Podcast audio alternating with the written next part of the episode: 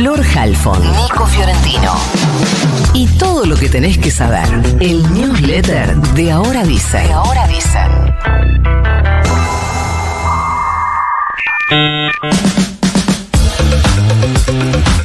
La Cámara Argentina de Comercio y Servicios dejó saber su profunda, profunda, quise decir, preocupación, te lo voy a leer textual, en relación al otorgamiento de una suma a trabajadores del sector privado recientemente anunciada por el gobierno nacional. Y no fue la única crítica, sino que también se había expresado la CAME en un documento y después habló Mario Paco Manrique, ya lo escucharemos, secretario adjunto de SMATA, que dijo que, por un lado, le parece bien esta suba de en una suma fija de 60 mil pesos que anunció Sergio Massa o este bono para los trabajadores registrados con un sueldo menor a los 400 mil pesos y dijo Paco Manrique que no deberían quejarse las cámaras de comercio porque los laburantes al final, ¿sabes a dónde se van a gastar esa guita? Justamente en los locales que tienen los miembros de esas cámaras. Así que le dijo, no vengan a llorar ahora.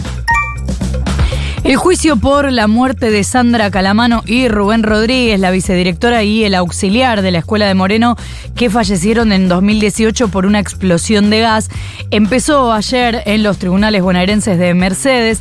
Habló Diego Rodríguez, uno de los hermanos de Rubén, el auxiliar fallecido, y dijo que los familiares vienen buscando justicia, aunque saben que los imputados que están ahora no son todos, porque ellos consideran que faltan los responsables políticos. ¿A qué se refiere con los responsables políticos?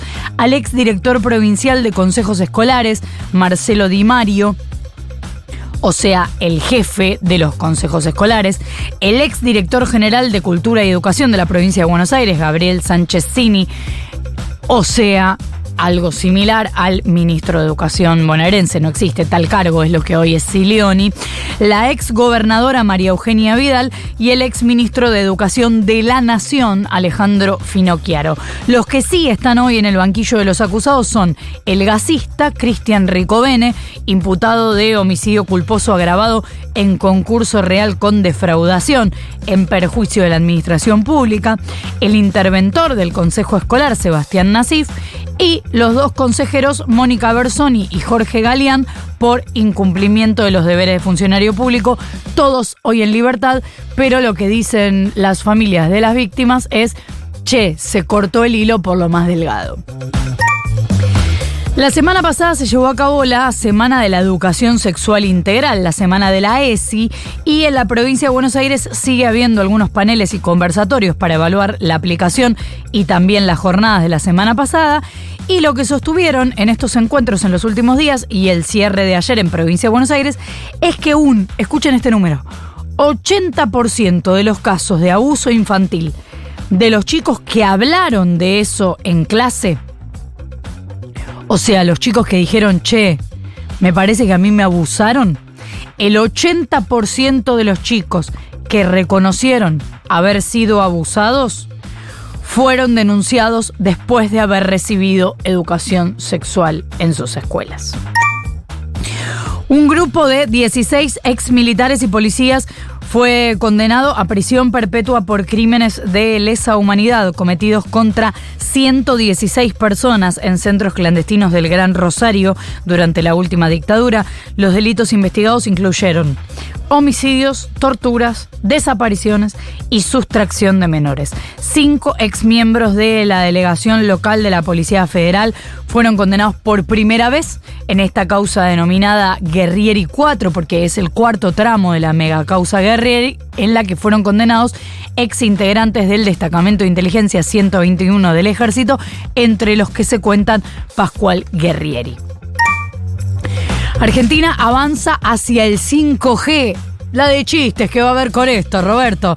El Ente Nacional de Comunicaciones, el ENACOM, aprobó el llamado a licitación del espectro radioeléctrico para desarrollar esta tecnología del 5G.